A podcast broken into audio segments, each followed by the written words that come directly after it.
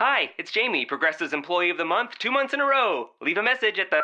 Hi, Jamie. It's me, Jamie. I just had a new idea for our song about the Name Your Price tool. So when it's like, tell us what you want to pay, hey, hey, hey, and the trombone goes, blah, blah, blah, and you say, we'll help you find coverage options to fit your budget. Then we just all do finger snaps while a choir goes, statements coming at ya, statements coming at ya. Yes? No? Maybe? Anyway, see your practice tonight. I got new lyrics for the rap break. Progressive Casualty Insurance Company and affiliates. Price and coverage match limited by state law.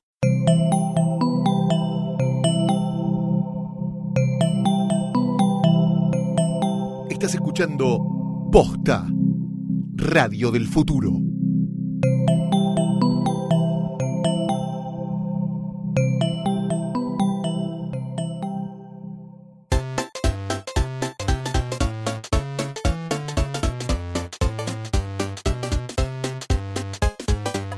Pregunta, Martín, antes, de, antes de arrancar y Antes todo arrancar. eso. Vos en el bidet, ¿tenés un, ¿cómo tenés un, un, un jaboncito? ¿Es el, es el mismo jabón que usas para el cuerpo? ¿Cómo puede No, no, no. Eh, solo agua, chorro fuerte y es lo primero que miré cuando compré el departamento. Me parece justo. La presión de agua tiene que salir a, a tope. o sea, tipo como, como cuando lavas el auto con mucho barro, digamos. Sí, sí, sí. Cuando, ¿Viste cuando agarras una manguera que le pones el dedo para que salga un tiro de chanfle Sí. bien fuerte? Bueno, así tiene que salir permanente. Perfecto. Bueno, arrancamos. Arrancamos. Mi nombre es Tomás Balmaceda El mío es Martín Garabal. y esto es Tecla Cualquiera Historias reales. de la vida virtual. Es un programa lindo, de sobre tecnología, pero historias de vida. Repasamos el pasado, el presente, el futuro. ¿Cómo serán nuestras vidas gracias a la tecnología? Es un podcast, lo puedes escuchar on demand cuando quieras. No hablamos de la coyuntura, no nos interesa lo que sucedió hoy en el día. ¿Te acuerdas lo que era el diario? ¿Te acuerdas de una cosa? ¿El qué? El, el papel era una especie de Ah, sustancia terrible. Solo para envolver huevos lo uso. Ay, cualquiera. Bueno, nada de todo eso nos interesa porque aquí lo que hablamos es sobre eh, cosas que quizás no vas a escuchar en otro lado, te explicamos las cosas un poco más difíciles o tenemos grandes testimonios. Exactamente. Hoy vamos a hablar de los bidets inteligentes. No, ¿Qué son? no ¿Para qué vamos a hablar, no, no vamos a hablar de eso. Venimos de hablar de inteligencia artificial. Si no escuchaste nuestro último eh, episodio, de hecho generó un bot. No estuvimos hablando tanto de cómo podríamos utilizar machine learning, cómo podríamos utilizar aprendizaje automatizado, que a- Alejandro Crosa creó en minutos Ama Cristina. Macristina, que es un bot que une toda la base de datos de tweets de Macri, toda la base de datos de Cristina Fernández de, Kirchner y genera tweets cruzados. Lo pueden ver en arroba macricfk, arroba macricfk. Pueden jugar a imaginar quién dijo qué parte o qué palabra usó cada uno de los mandatarios. Y bueno, un hijo de tecla cualquiera. Exactamente, otro hijo más. También hablamos con Federico Abad sobre lo que fue la creación de Popcorn y también hablamos sobre trolls, haters, bots y mucho más en el primer episodio de esta segunda temporada. Y ahora vamos a mirar un poco para atrás, vamos a mirar sobre la historia de Internet en la Argentina y de especialmente las redes sociales. Hoy todos están cancheros con Instagram, con Snapchat, con Facebook, con Twitter, pero antes de todo eso ¿Qué? existió Fotolog. Uf, sí. Este flequillo que tengo en este Es momento muy flogger. es atestigua que los vloggers siguen dando vuelta, han cambiado, han evolucionado, pero queremos conocer cómo fue la historia de esa red social tan particular con la reina de los vloggers. Si no la tenemos a ella, no podemos abrir un programa así. Tecla cualquiera, historia oral de los vloggers con una gran invitada aquí en el piso. La señorita. Agusti- da- de- Agustina Vivero. ¡Cambio! A.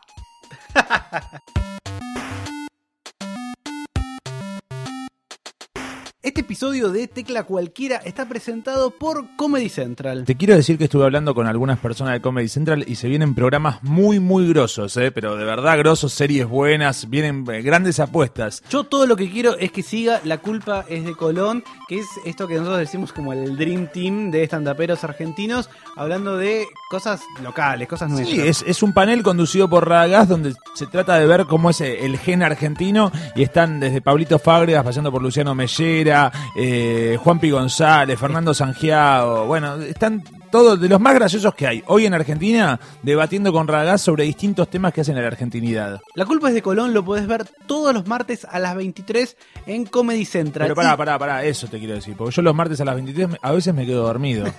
¿En No serio? te preocupes, al otro día, si no lo pudiste ver en la televisión, lo tenés en la app de Comedy Central. Recordá que la podés bajar de manera gratuita. Está para iOS, para teléfonos de Apple o para Android. La bajada tiene un montón de contenido y en especial este contenido 100% argentino y 100% gracioso. Gracias, Comedy Central. Ni Twitter, ni Snapchat, ni Instagram, ni Facebook, nada de todo eso nos importa porque acá estamos recordando a la madre de todas las redes sociales. Bueno, eh, podríamos hacer algo con, con MySpace, ¿no? En algún Claro momento. que sí, Puede ser como el padre ahí de las redes sociales y el abuelo, GeoCities. Pero nos interesa en este momento a la madre, a Fotolog. ¿Vos tuviste Fotolog? No tuve fotolog. No, yo tuve por supuesto fotolog.com sí. barra Capitán Intriga, que no sé si ahora vamos a ver si sigue estando, porque tenía muchas fotos en cuero cuando estaba muy flaquito, pesaba como tipo 8000 kilos menos que ahora. Las quiero ver. Y cada por tres alguno que me buscaba, me googleaba, encontraba y decía, estás acá en la playa, porque era joven, no me importaba nada, tenía pelo rolling, ahora vamos a ver si No lo puedo creer. ¿No tenías el flequillo flogger que tenés ahora? No, porque yo siempre estuve en contra de todas las modas y creaba mis propias tendencias. Pero bueno, hubo una figura, eh, digamos, Excluyente, central. No se puede explicar. De verdad que es muy importante para las redes sociales y para internet porque fue la primera vez que alguien que no surgía de la tele llegaba a la tele. ¿Me dejas que la presente? Por favor. Al momento de hablar de la historia del fotolog, hay un personaje, una persona más bien, que resulta inevitable, que tenemos que conocer su voz. Y por suerte vino a este episodio especial de Tecla Cualquiera la artista conocida como Cumbio, mucho menos conocida como Agustina Vivero. Y está con nosotros para contarnos cómo vivió ella el boom del fotolog. ¿Cómo estás, Agustina? Hola, muy bien. ¿Y vos? Gracias por invitarme. Eh, no, gracias a vos por venir. Eh, te vas a poder llevar una bolsita con los souvenirs de Tecla Cualquiera. Mentira. Eh, Ni un vino, na- eh, nada. nada, nada. Ok. Pero, qué experiencia, ¿no? Eh, me decía si lo hacía por teléfono. No, Sí, podría haber sido. Antes lo hacíamos por teléfono, pero queríamos verte mano a mano. Todos nos queríamos sacar unas fotos con vos y que nos recomiendes y Ah. Listo, los pongo en Fs. ¿Cuándo dirías vos que arranca Fotolog como fenómeno? Para mí, acá en Argentina, en el año 2007, yo tenía Fotolog desde el 2005, pero brasileros, chilenos, de Terra, fui mutando hasta que vi que todo el mundo usaba fotolog.com y dije, bueno, yo también me voy a hacer uno. Tenía uno que era tipo Aus, la original, Qué lindo. en el barrio, en- en fotos de Román del original, eh, el polaco, etcétera. Y eh, me empezaron a decir cumbio en la escuela porque me gustaba la cumbia. En ese momento iba a un secundario que se llamaba Palermo Sounder, especializado en música rock y pop. La única que ponía tipo Violeta de Alcides en el recreo era yo, obviamente. Violeta del Alcides Sí, era a ese escuchabas. nivel. A ese tipo de Sí, sí, cumbia. sí. ¿y dónde sacaste esa cumbia vos? A mí siempre me gustó porque me- a mí la cumbia me parece algo, depende qué tema, ¿no? Me recuerda momentos felices de mi vida. Eh, nosotros en Navidad, por ejemplo, cortamos la cuadra eh, siempre en mi barrio, en, en la cuadra de mi casa, y con, con el flete de- del de la esquina, y escuchábamos música. Entonces todos esos temas de Llega Navidad, Yerba Brava, Los Charros, todos, todas esas músicas. trae directo a la familia, a la alegría, al Me barrio, a gusta, los siempre- a los amigos. me- siempre me gustó. Capaz la letra no, no siempre es la mejor, pero bueno. Y en ese alegría. momento que te digan cumbio este, en masculino, este, ¿era casualidad? ¿Era despectivo? ¿Era como eh, era un- una forma graciosa de decirlo?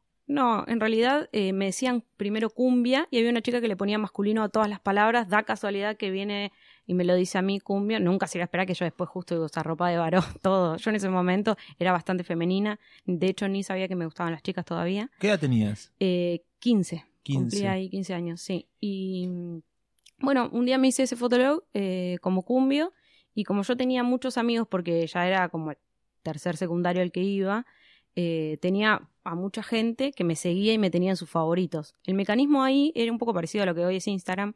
Cuando vos posteás, apareces en el costado en ese momento, en los Fs de los que te tienen como amigos. Entonces, como cada vez que yo subí una foto aparecían tantos, me empezaban a seguir muchos chicos más. Además, mis fotos eran llamativas porque era un adolescente subiendo fotos besándose con otra adolescente y en ese momento era algo como raro. ¿Y vos crees que eh, en, en eso que por ahí para, para el círculo en el que te movías era raro, este, radica un poco el éxito de, este, de tu cuenta o la empatía que generabas con la gente? Este, ¿Alguna vez visto en perspectiva, digamos, en ese momento al toque sacaste un libro porque era un fenómeno que por ahí se te iba un poco de las manos y demás, pero visto en perspectiva ahora que tenés 26 años, sos una mujer, tipo, ¿qué, qué mirada tenés sobre eso? Yo creo que lo primero, el primer impacto fue, fueron los encuentros en el abasto. Como que se fue dando, yo tenía 4.000 seguidores, pero había un montón de chicos que también tenían 4.000 seguidores, no era en ese momento wow. Y bueno, yo le dije a un amigo que venía de Entre Ríos, que teníamos otros amigos de Fotolog, amigos virtuales en ese momento que no conocíamos, encontrémonos en el Abasto, que es un lugar público, porque no sabemos en realidad si sos o no ese amigo o qué sos. Y bueno, ese día nos encontramos y de repente éramos más de los que pensábamos, éramos 15 y todos eran chicos conocidos de algún barrio de Fotolog. Entonces dijimos, bueno, ¿qué pasa si la próxima lo publicamos e invitamos a que vengan todos? Bueno, pasaron un par de fin de semanas y éramos 5.000 en el abasto, todos los chupines de colores ahí, la policía echándonos. Yo creo que ese fue el primer impacto, porque de hecho fue por lo que me vinieron a hacer notas. La primera nota me la hizo Clarín y para TV Policías en Acción. Y Buen, buen programa. sí, bueno, de hecho, mira, Policías en Acción lo producía mi hermano en ese momento y mi hermano no, no entendía ni tenía idea de nada de lo que pasaba en Fotolog, él vivía solo, estaba muy abocado a su trabajo, yo seguía viviendo con mis viejos, estaba en, en plena adolescencia. Me llamó un día y me dice, mira, no sé qué hiciste, pero me están pidiendo acá del trabajo tu teléfono, ¿qué es lo que está pasando? Entonces yo le digo, no, no, porque pasa que con unos amigos de internet nos juntamos en el gasto. Ah, bueno, entonces le paso tu teléfono, sí, sí, le digo, todo bien. Y después eh, todo el mundo pensaba que te- mi hermano tenía algo que ver con mi carrera, o- y cero, tipo, nunca... No entendía un culo, se estaba No, colgando no, de hecho, un poco de tu flequillo. Sí, exactamente, de, de mis chupines y mis anteojos a rayas. ¿Por qué el abasto? El abasto tiene algo que para mí sigue, sigue siendo espectacular, es, es el punto de encuentro al que cualquiera puede llegar. El tren te deja a nada, cualquier taxi te puede llevar, eh, todos los que vivimos por capital nos queda cerca y muchos chicos que venían de zona oeste, de provincia, eh, cualquier colectivo los acercaba. Todo que lo que te deje en once te deja cerca del abasto. Entonces estás ahí nomás. Y además el abasto es un lugar que tiene seguridad eh, y que bueno, y te- tiene muchas cosas adentro para comer, lo que sea. ¿Vos te das cuenta cómo cambiaron los tiempos? Digo, pasaron un- un- unos cuantos años, pero tampoco son tantos. Pero si la movida fuera ahora, el abasto sería por ahí una marca que está contratando influencers. Júntense en el abasto y habría un dinero detrás y demás para una movida. En ese momento las marcas aparecían muy poco. ¿Cómo aparecen las marcas este, en la movida Fotolog? ¿Aparecen en tu vida? Sí, bueno, de hecho, eh, la primera marca que me contrató eh, fue Nike, que fue rarísimo porque se me mandaron un mail, yo me había hecho una casilla tipo cumbia arroba no sé qué, y me, me- me llamaron que querían, me decían, "Ten- nosotros mane- somos una agencia de publicidad, manejamos una marca de zapatillas muy importante, de ropa deportiva, y nada, nos gustaría charlar con vos. Voy, me reúno y me dicen, no, porque es Nike y me parece que vos sos una de las personas más influyentes en este momento para los adolescentes. Y yo, tipo, ¿qué?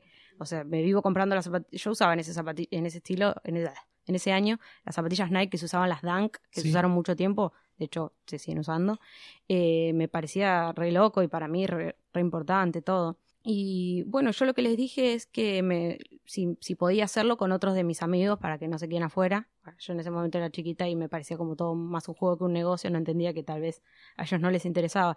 Y me dijeron que bueno, que lo iban a hablar, después terminamos negociando que sí, que podían, con menos importancia, pero que podían participar también mis otros amiguitos de ese momento. Para ellos van a, van a tener unas zapas usadas. No, o sea, Segunda ellos, selección. Claro, claro, ellos no aparecen en los carteles, pero bueno, van a acompañarte en la, en la publicidad. Eh, fue un videíto y muchos carteles con mi foto muy, muy flogger, con las zapatillas Nike eh, brillantes, todo espectacular, eh, empapelando Palermo, yo chocha, 150 pesos me pagaron Wow. en ese momento. ¿Qué hiciste con la guita? ¿La invertiste? No, era nada en ese momento igual, eh, no era... Seguía no- nada. Sí, no, no, Viste, no. con la guita uno se pierde un poco. No, 150 pesos en ese momento era muy poco, eh, pero valía mucho más para mí el prestigio que me daba Nike que el dinero. De hecho, en ese todo ese año yo y mis amigos éramos los que teníamos las mejores zapatillas en todo el abasto, porque además de los 150 pesos nos regalaron un montón de zapatillas y ropa. Acá, No, era reit- poco. acá reitero, no va a haber ni 150 pesos ni nada. Es tipo, es el privilegio de estar en tecla cualquiera. O- eh, ¿Me puedo llevar una tarjeta o que sea? No. Ok.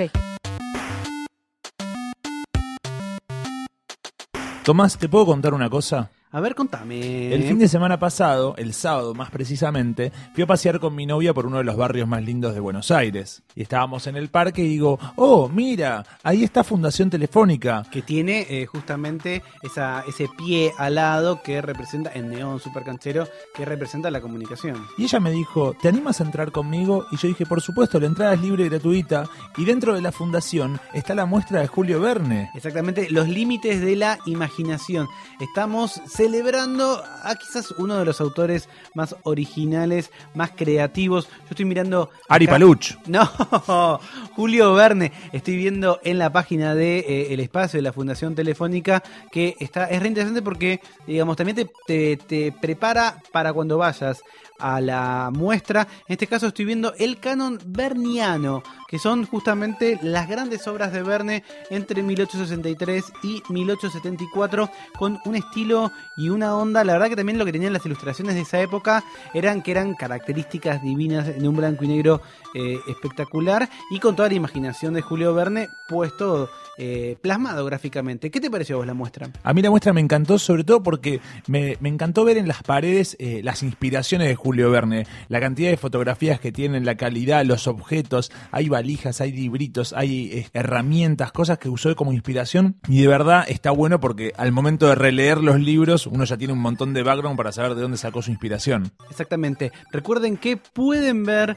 la muestra de Julio Verne en la Fundación Telefónica, que es Arenales 1540. Va a estar hasta el 26 de agosto. Entrada libre y gratuita. Un dato interesante que nosotros eh, a veces omitimos contar, pero que está buenísimo, y es que si vos vivís o conoces a alguien que vive con alguna discapacidad, hay eh, tours especiales, por ejemplo, para personas que no tienen visión. Entonces los van acompañando, uno puede, algo que no podemos el resto, que es tocar las cosas, poder charlar, y la verdad es que son especialistas que justamente te permiten tener la misma experiencia que uno tendría eh, dentro de los límites de la imaginación, pero específicamente pensado para esta población. Así que es un dato que está buenísimo.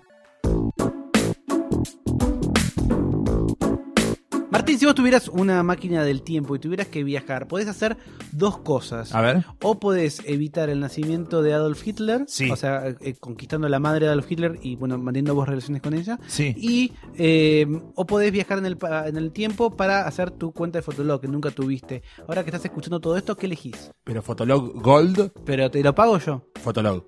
Eh, seguimos hablando un poco con Cumbio de el origen y la explosión del Fotolog. De todas las plataformas, ¿vos sentís que Fotolog tiene algo especial que no se pudo reproducir en otras plataformas actuales, en otras redes sociales? No.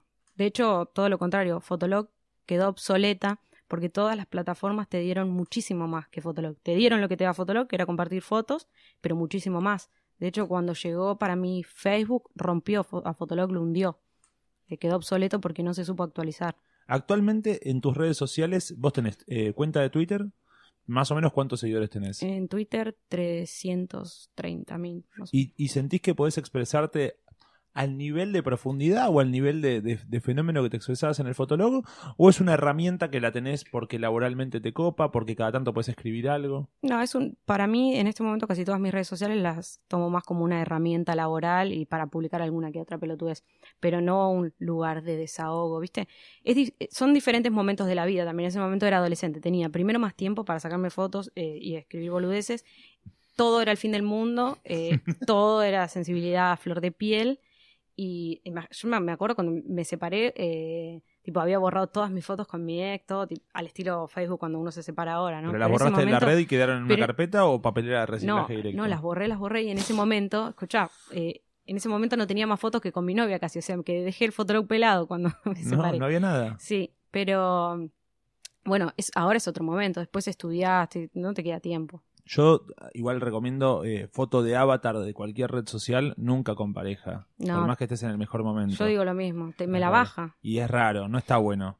Y a mí me sigue gente por ahí en Instagram que te deja un comentario que son tipo Fede y Ro, tipo como el nombre unido de las dos. No va no, eso. no, va, No, no. te lo digo porque sos enamoradiza, no sea cosa que ahora ya te estás por ir a convivir, lo que sea, tipo que aparezca un No, no, Agus y no, no, la independencia siempre. la independencia Oh, siempre. totalmente. Seres individuales. Entonces estás decretando que eh, Fotolog quedó obsoleto por justa razón, que el resto de las plataformas mejoraron y optimizaron este, lo, que, lo que le ofrecen al usuario. Sí, de hecho, eh, el dueño de Fotolog vino en su momento acá a una agencia de publicidad y me mandó a llamar que me quería conocer por todo el movimiento que estaba pasando acá. Bueno, yo le expliqué un montón de cosas que a mí me parece que eran un embole y que se podían mejorar antes de Facebook. Y, él como que lo único que me contestó era que él quería que yo hiciera emojis, que un emoji, un emoji argentino. Como que no era eso lo que le hacía falta, de hecho después, bueno, pasó. Sí. Eh, pero bueno, algunas, algunas personas no están tan abiertas también a ¿Que actualizarse. diseñes un emoji local? Sí, Y vos le dijiste, me parece que no es por ahí, Master. sí, Y te dijo, pero un emoji con un sí, matecito. pero no, no era eso, no era No. eso. Como que no, no va por ahí lo mío. Me parece que, que lo mío, después de Fotolog, creo que fue Mirta y todo lo que me pasó ahí, lo que me- la que me ayudó a darme cuenta, de que lo mío son las estrategias digitales, que, soy buena así, armando estrategias digitales para ciertos personajes, programas, contenidos, empresas o marcas.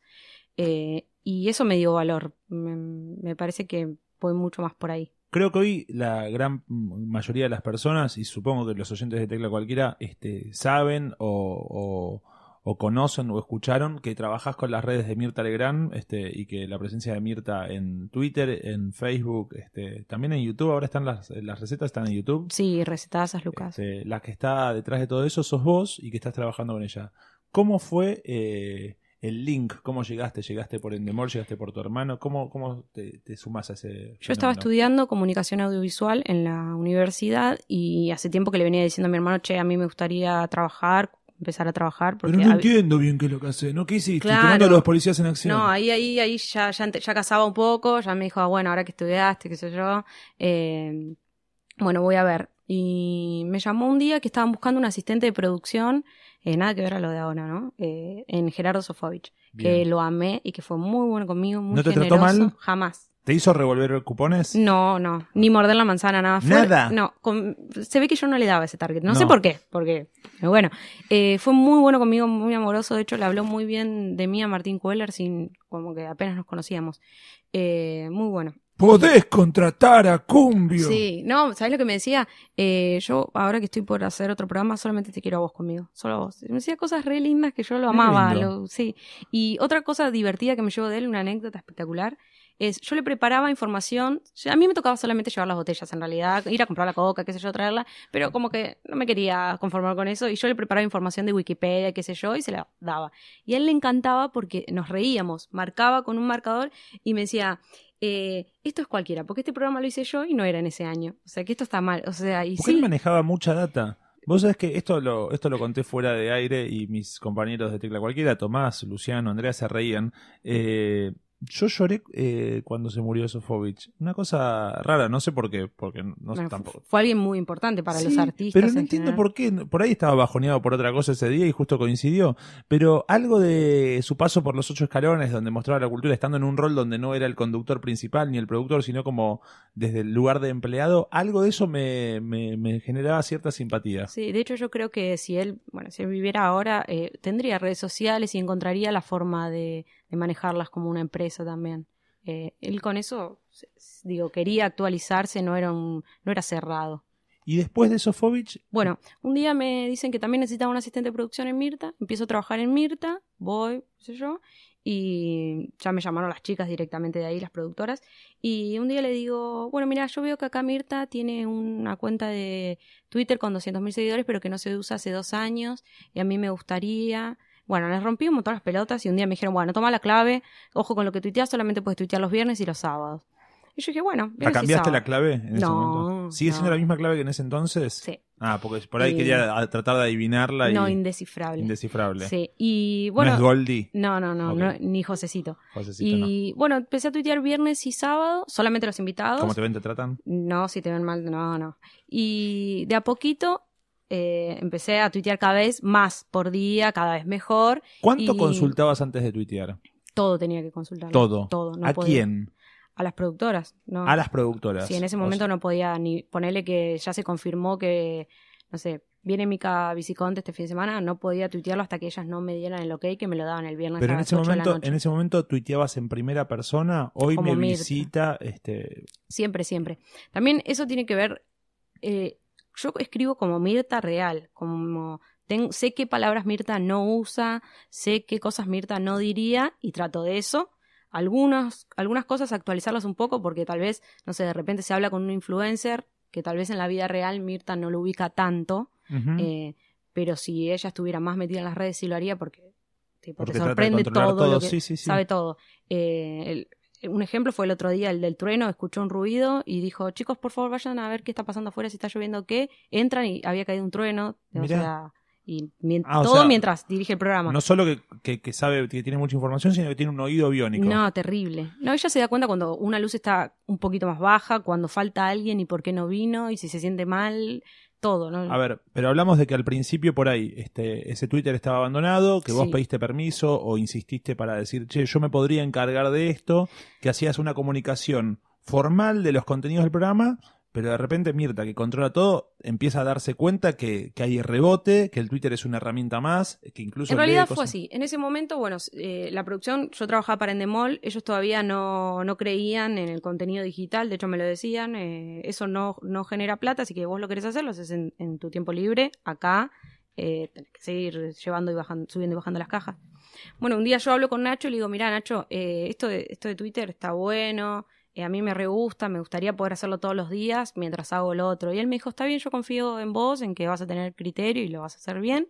Y empecé a tuitear todos los días. Y nada, fue creciendo Mirta cada vez más y de hecho la gente ahora entra a ver qué va a decir sobre, no sé, si se cayó WhatsApp, si Mirta, si Cristina la bloqueó, si qué pasó. Eh, ¿Cuántos seguidores bueno. tiene ahora? Ahora tiene 940 mil y yo creo que dentro de poco va a llegar a un millón. Y escúchame, hace poco hubo un tweet que circuló bastante, que se retuiteó bastante, este, donde se hacía cargo de su propia Sí, sí, sí. muerte y demás, sobre, su, sobre su vejez y demás. Ella- en realidad fue así, ella dijo al aire en resumen que cuando lleguen a su edad no van a saber ni cómo se llaman. Exacto. eh, tuvo en un día 3 millones de impresiones. O sea, es mucho para un tweet Sí. eso. Y entonces yo se lo expliqué por WhatsApp, se lo mandé y me respondió, obviamente, y me dijo que me dijo, "Es cierto, es algo que yo dije en el programa y es verdad, porque cuando lleguen a mi edad no se, no, no se van a acordar cómo se llaman. Me gusta eh, que tenga repercusión, muchas gracias." Ella es re amorosa y, y es muy agradecida. Eh, ¿Manejás con audio de WhatsApp o texto? Solo texto, Solo texto. solo texto. ¿Pero porque se le, eh, se le escapa el dedo para el coso o no manda audio? No, no general? manda audios ella, solo manda textos sin errores de, de ortografía. Mayúsculas. No usa emoji, por lo menos conmigo no, ¿No usa, usa emoji? No, y eh, también sí le mando fotos y esas cosas y le gustan. Le mando fotos retro, Mirá. todo y le recopan.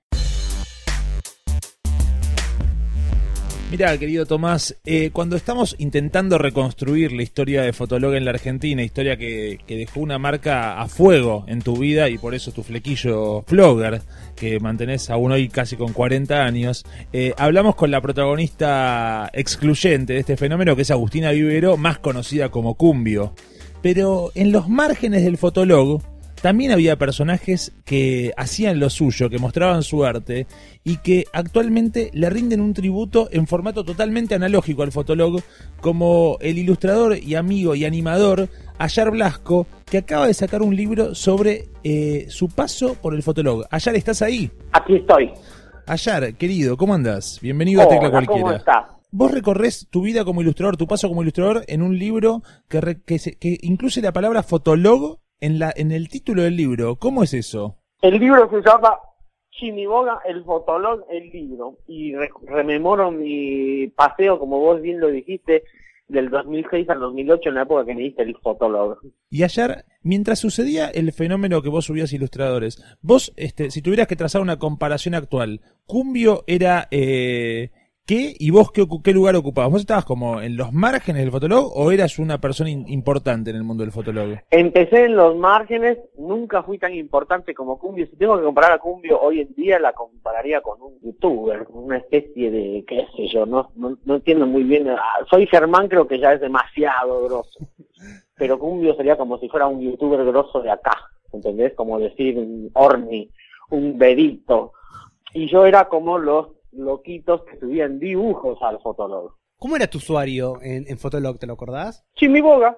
Ah, perfecto, o sea, directamente. Chimiboga.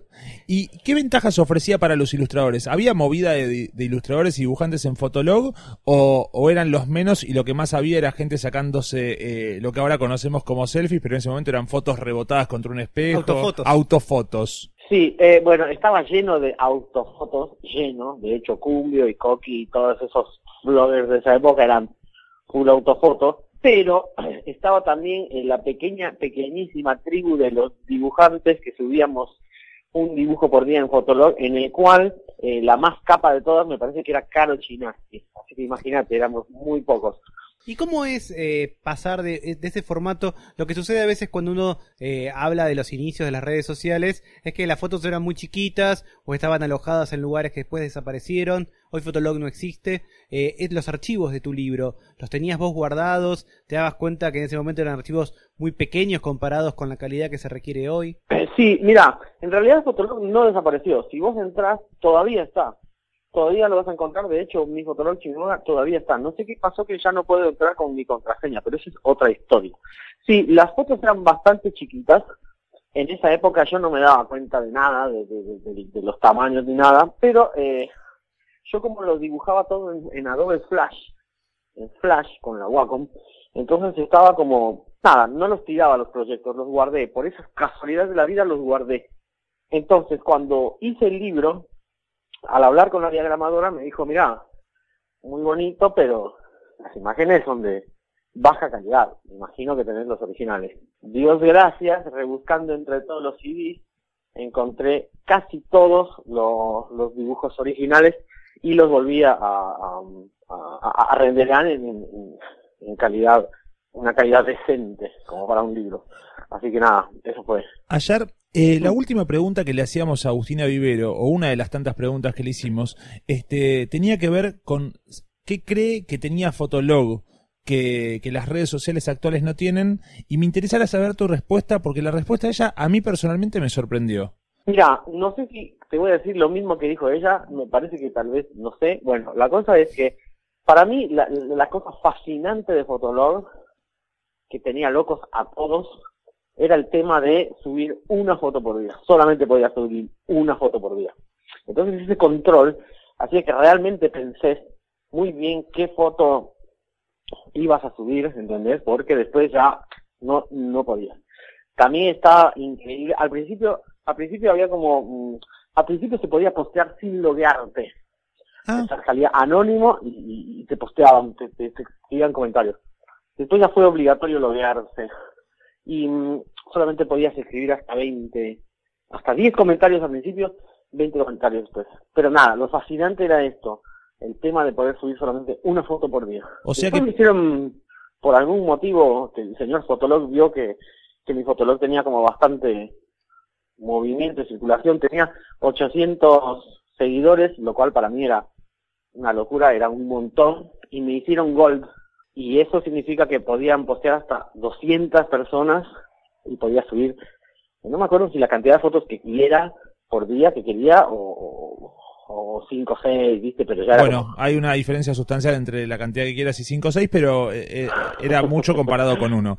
O sea que parte de la gracia que vos le encontrabas era la posibilidad de tener un límite, que no se pudiera subir cualquier cosa si no tuvieras un límite de cantidad de posteos.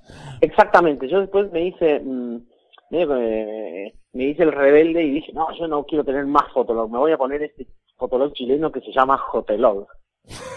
y ahí podías subir la cantidad de fotos que querías, pero no me, no, no era divertido. Bueno, no queríamos que te pongas mal. Muchísimas gracias, Ayar Blasco, por participar de Tecla Cualquiera y contarnos el lado B, el lado marginal del fotolog en la Argentina. Muchísimas gracias a ustedes por la llamada y les recuerdo que mi libro, Chimigo el Fotolog, el libro está de venta en todas las librerías. ¿Qué figura crees que administra mal sus redes sociales y que podrías ayudarla? Una lista.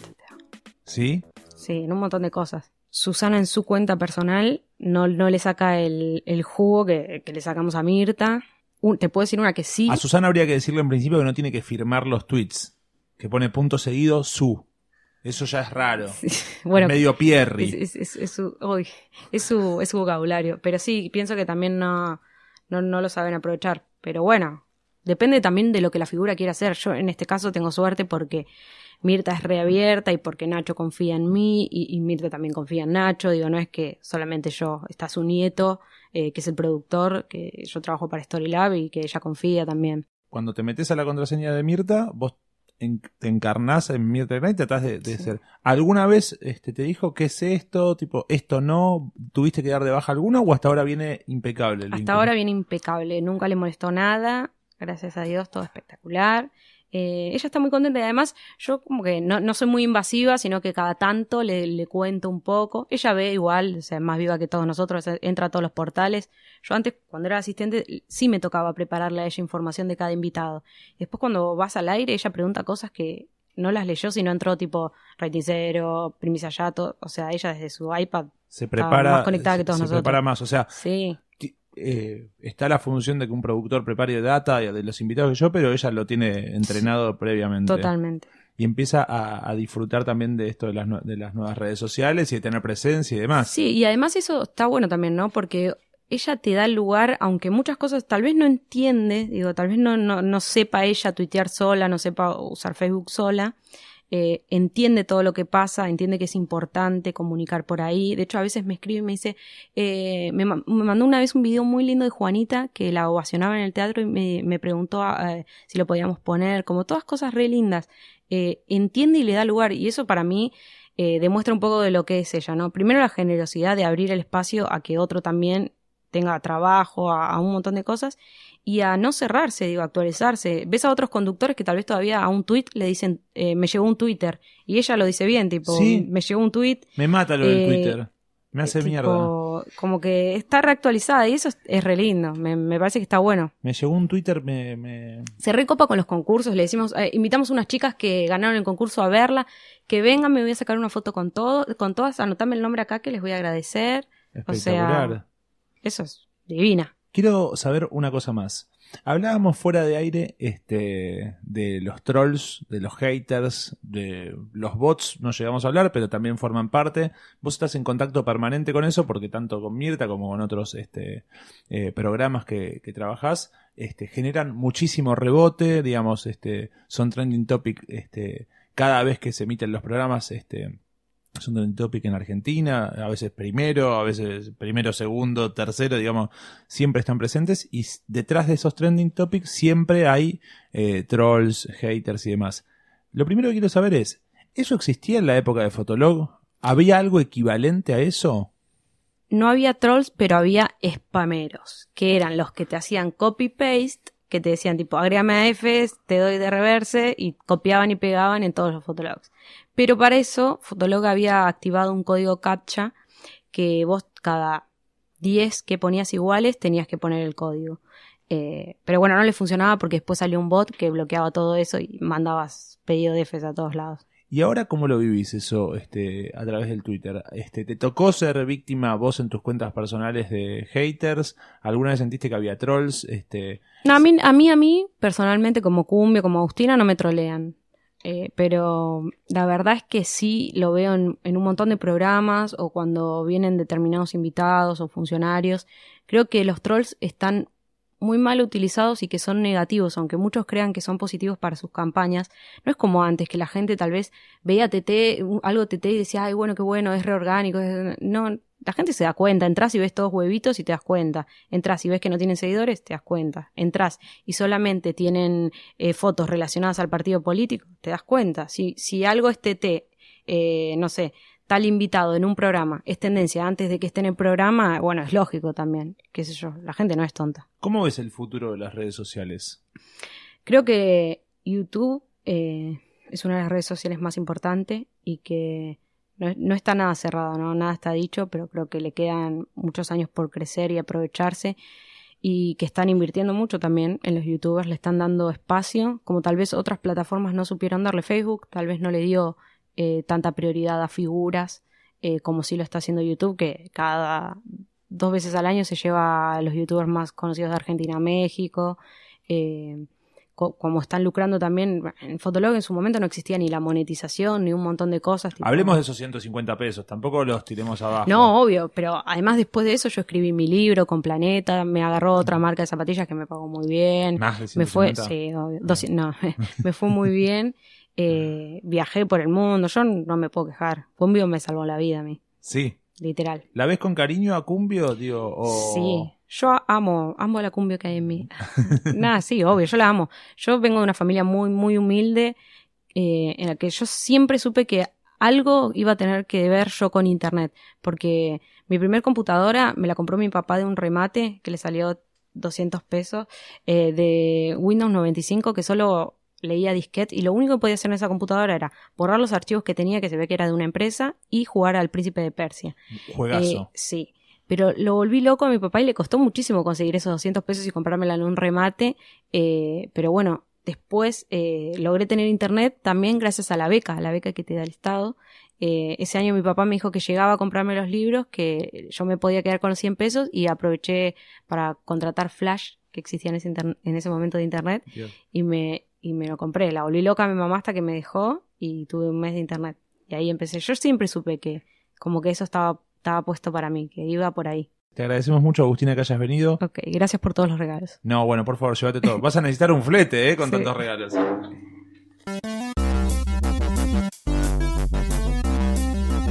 Somos como los Felipe Piña de la tecnología argentina, ¿no? Exactamente. Digo, pensando Sí, en las sí, cosas sí. que hicimos con Popcorn Time en su momento. La- la- ¿Te acordás el año pasado en la primera temporada de Tecla Cualquiera cuando hablamos de las estafas que hubo en la década del Uf. 90 con el Dial-Up? Y ahora, nada, contando la historia del fotólogo. Sí, aparte contándola de las dos caras, digamos, el lado más popular, más masivo, más conocido, y el lado desde un dibujante desconocido, más raro, más bizarro, que hizo un tributo con un libro sobre su propio fotólogo. Nos encantan las historias, quizás vos tengas una historia para contar vinculada con la tecnología, con la web. Nos interesan las novedades, queremos las personas detrás de las redes sociales y de las aplicaciones. Nos puedes encontrar en las redes sociales arroba posta FM. Esto es un podcast que se escucha on demand cuando quieras. Nos podés, te puedes suscribir en Spotify, en iTunes o mismo en posta.fm. Contanos qué te gustó, qué no te gustó. Eh, bueno, hay unas fotos nuestras lindas, ¿no? Sí, hay unas fotos muy lindas que están saliendo, las sacó una persona muy pequeña, pero con muchísimo talento, y salimos requete facheros, requete lindos. Mi nombre, bueno, ya lo sabes, es Martín Garabal.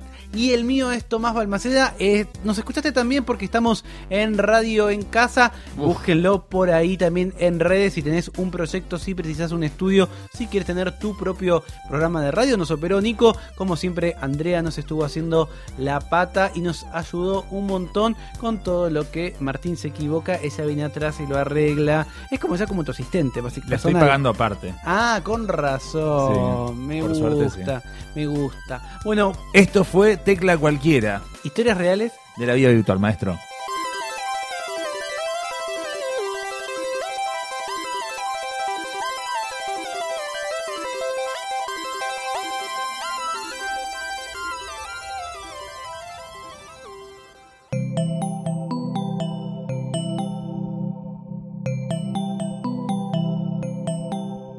Gustó este episodio, hay mucho más para escuchar en Posta. Conoce todos nuestros programas en posta.fm. También podés llevarnos en tu teléfono. Baja la app de Posta para Android o para iPhone o suscríbete en iTunes a tus series favoritas. Seguí escuchando Posta, Radio del Futuro, cuando quieras y donde quieras. Progressive presents Get Pumped. Inspiration to help you do insurance stuff. Okay, time out. You're gonna let your budget be the boss of you? Take control with Progressive's Name Your Price tool. Tell us what you want to pay for car insurance, and we'll help you find options that fit your budget. Here's some music to get you pumped. Da-dong, da-dong, da-dong, da-dong, dang, dang. I hear your budget laughing at you. Oh, wait, that's just those kids laughing at me. Ignore them! Da-dong, da-dong, Progressive. Casualty Insurance Company and affiliates. Price and coverage match limited by state law.